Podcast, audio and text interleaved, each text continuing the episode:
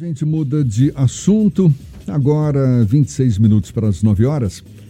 Ao final das eleições municipais deste ano, lideranças do PT aqui na Bahia analisaram os resultados e buscaram dissociá-los da disputa em 2022, quando vai ser decidido o sucessor do governador Rui Costa. Este ano, segundo o PT, o partido registrou, registrou o melhor desempenho na Bahia, onde elegeu 32 prefeitos. Em contrapartida, nas cidades baianas com mais de 200 mil habitantes e que foram para o segundo turno, como Feira de Santana e Vitória da Conquista, o partido foi derrotado. A gente conversa agora com o presidente do PT na Bahia, Éden Valadares, mais uma vez nosso convidado aqui no Issa Bahia. Seja bem-vindo. Bom dia, Éden. Bom dia, Jefferson. Tudo bem, amigo? Tudo bom, prazer tê-lo aqui conosco mais uma vez. Éden, Imagino que, claro, depois das eleições, vamos discutir aqui onde que houve acerto, onde que houve é, erros. E a pergunta que eu te faço é, é essa: onde é que o PT errou e onde que acertou este ano nas eleições municipais aqui na Bahia? Olha, Jefferson, a gente não gosta de fazer balanço no calor da emoção ali, logo após o processo eleitoral. Então, somente no dia de ontem, a executiva estadual do PT iniciou um processo de reflexão, de análise, de balanço sobre o processo eleitoral.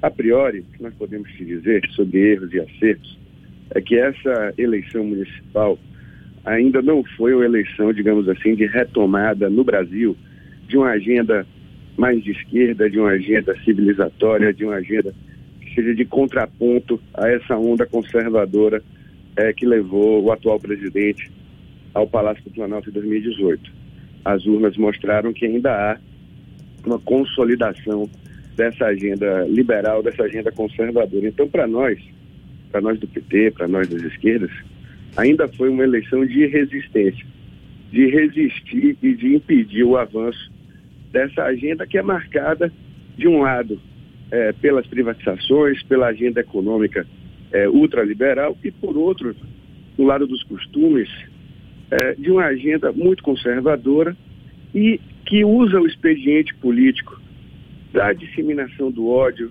das fake news, da intolerância. Então, no quadro geral, foi um momento ainda de resistência a essa onda aqui na Bahia, é, em que pese 2018 ter sido um ano muito forte do bolsonarismo no Brasil, na Bahia, nós elegemos o governador Rui Costa, governador mais votado da história da Bahia, o senador Jacques Wagner, o senador mais votado da história da Bahia. Quando você fala. Assim, quando você. Desculpe, Jefferson, só porque você falou de causa e consequência entre eleição municipal e estadual. Só queria concluir esse raciocínio. 2016 foi um ano ruim para o PT e para o conjunto das esquerdas nas eleições municipais da Bahia. 2018 foi um ótimo ano na eleição geral é, de Estado e de presidente da República. Novamente, eu não posso dizer que foi um ano bom 2020 por essas razões que você falou. Nós aumentamos o número de votos, aumentamos o número de vereadores do PT, mas sofremos reveses importantes. Isso tem causa e consequência direta para 2020? Acreditamos que não é tão direta assim. É, o eleitor vota em 2000, na eleição municipal pensando na sua cidade, vota na eleição geral pensando no seu estado é, e no seu país. Quando você fala que essas eleições não foram a vez da retomada de uma agenda mais de esquerda, por conta ainda dessa força bolsonarista, também por conta de uma falta de articulação dos partidos de esquerda, Éden?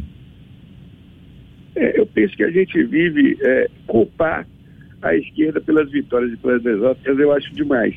Porque eu acho o seguinte, já não há espaço vazio na política o presidente da República se elegeu sem fazer campanha pública, sem participar de debate, se escondendo atrás é, da doença que ele, que ele é, da cirurgia, na verdade, da cirurgia que ele tinha passado, e ele pensou que agora em 2020 ele também disputaria as eleições municipais, assim, fugindo do debate, não participando das eleições.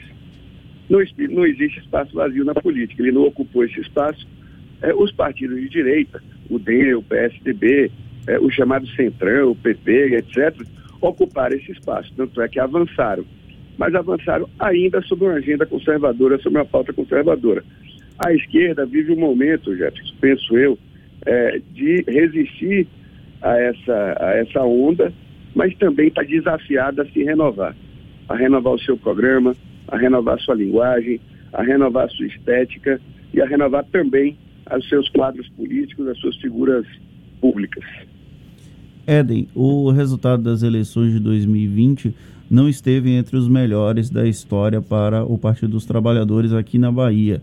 Em 2012, o partido conquistou um número muito mais expressivo de prefeituras, apesar do número de votos obtidos em 2020 ser maior. Você acredita que isso pode dificultar no equilíbrio de forças com outras legendas que atualmente compõem a base do governador Rui Costa, exemplo do PP e do PSD, que foram os partidos com a maior quantidade de prefeitos eleitos aqui na Bahia? Penso que não, penso que não. Há momentos e momentos. É, o PT não está proibido de lançar candidato a governador, é, mas também não é obrigado. Isso vale para o PP, isso vale para o PSD. Nós, é, junto ao governador Rui Costa, ao senador Jacques Wagner, o senador Otto Alencar, o vice-governador João Leão, a deputada Alice da Mata, enfim, os presidentes e as principais lideranças dos partidos da base, nós temos dado uma demonstração ao longo desses 14 anos de muita maturidade, de muito equilíbrio no diálogo entre os partidos da base. É, como a gente costuma dizer, Fernando, é, nós conseguimos fazer um jogo na Bahia de ganha-ganha. Ganha-ganha no sentido de que todos os partidos se sentem representados, todos os partidos conseguem participar da disputa política com algum protagonismo. Então, não acho que isso dificulta, não. A vitória de um aliado, a vitória de um amigo, é uma vitória também nossa. Na maioria dessas cidades em que o PSD e o o PP saíram vitoriosos, o PT participou da coalizão, o PT participou apoiando. Então, eu não lamento nenhuma vitória de nenhum aliado nosso, não. Eu comemoro e acho que isso fortalece o grupo. O nosso grupo elegeu mais de 300 prefeitos na Bahia, então por isso que eu acho que não há causa e consequência tão direta para 2020, quando, quando dizem sobre Feira de Santana, é, Vitória da Conquista. É óbvio que nós trabalhamos é, muito para retomar a Vitória da Conquista, nós trabalhamos muito para vencer em Feira de Santana, bateu na trave, a gente foi na frente no primeiro turno, para o segundo turno, o que já foi uma vitória, a provocação desse segundo turno, mas as cidades escolheram manter os atuais prefeitos e o que nós temos que fazer é acatar a, a vontade popular em que pese os abusos eleitorais cometidos. Mas, insisto, é, não dá para caracterizar como uma derrota é, nossa não retomar a conquista ou não conquistar a Feira de Santana. Afinal, essas já eram prefeituras administradas pela oposição. Uma outra questão que você inclusive citou é o processo de renovação da esquerda no Brasil, a renovação da linguagem, da forma como aborda a população, e isso também passa pela renovação dos próprios quadros. Você é um nome jovem dentro do PT, não é necessariamente um grande cacique, é exemplo de outros nomes. O governador Rui Costa citou uma possibilidade do senador Jacques Wagner voltar a ser candidato ao governo da Bahia. É um, há uma dificuldade de formação de novos quadros dentro do PT aqui no estado. A Major Denise foi tirada da cartola e não é uma petista clássica. Como é que vocês estão trabalhando para formar novos nomes? É, a gente necessariamente é, nós temos apostado nesse processo de renovação por entender que há um, um conjunto novo é, é, de trabalhadores, do povo baiano, que a sociedade que o PT foi formado, foi fundado em 1980 mudou muito, se transformou muito, transformou as relações econômicas, o mercado de trabalho, a cultura, o jeito da gente se comunicar, enfim, a sociedade mudou demais e é preciso que o PT atualize é, seu programa, atualize suas formas de comunicação para estar mais perto, mais próximo da atual realidade é, do povo baiano e brasileiro. Eu não vejo é, dificuldade no processo de renovação. A própria eleição do governador Rui Costa já foi um processo de renovação grande na política baiana. É só lembrar que o governador é, não é da mesma geração, digamos assim, é do senador Jacques Wagner, dos fundadores do PT. Ele chega é um pouquinho depois, ele é um pouco mais jovem.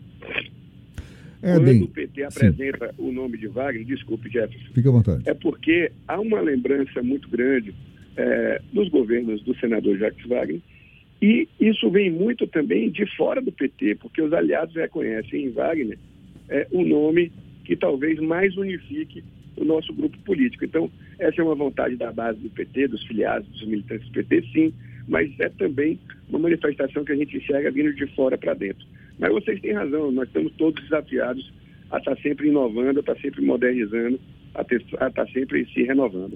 Éden, para a gente encerrar, nesse contexto de, de autorreflexão natural depois das eleições e levando em conta também o resultado dessas últimas eleições, que não foi o desejado pelo PT, você acha que o reconhecimento dessa força limitada do partido no campo da esquerda hoje é o principal desafio enfrentado pelo PT e que irá determinar a sua sobrevivência de longo prazo?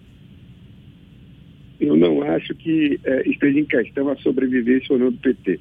Essa é uma narrativa que volta e meia é, parte dos nossos adversários políticos e parte da imprensa é, pauta, como se o PT vivesse sempre é, é, desafiado a sobreviver. O PT está vivo, muito vivo, e obrigado pela lembrança. Nós tivemos é, mais de um milhão de votos para prefeito na Bahia, é, nós estamos presentes nas principais cidades da Bahia, é, nós estamos organizados em, em 352 cidades, elegemos 422 vereadores, então o PT vai muito bem. É, nas cidades onde a gente não conquistou a prefeitura, Jefferson, nós tivemos mais de 40% dos votos. Só para lhe dar um dado, é, em feira e em conquista a gente teve mais de 40%. Em 19 cidades a gente foi em segundo lugar e perdemos a eleição por apenas 3%. Então, foi capricho, foi detalhe. É, nós temos que fazer o nosso balanço e ver onde a gente errou nas retas finais. Mas o PT não está questionando a sua sobrevivência. O PT é um partido político forte. Tem muito serviço prestado nesse Estado. Tem um governador, é, o melhor governador do Brasil, um governador super bem avaliado e vai chegar forte em 2022 com a força da nossa militância, com a força do nosso acúmulo social e com o apoio dos nossos aliados. Éden, muito obrigado. Éden Valadares, presidente do PT na Bahia, conversando conosco mais uma vez aqui no Issa Bahia. Bom dia, sucesso para você e até uma próxima. Obrigado, Jefferson. Obrigado, Fernando. Um abraço a todos.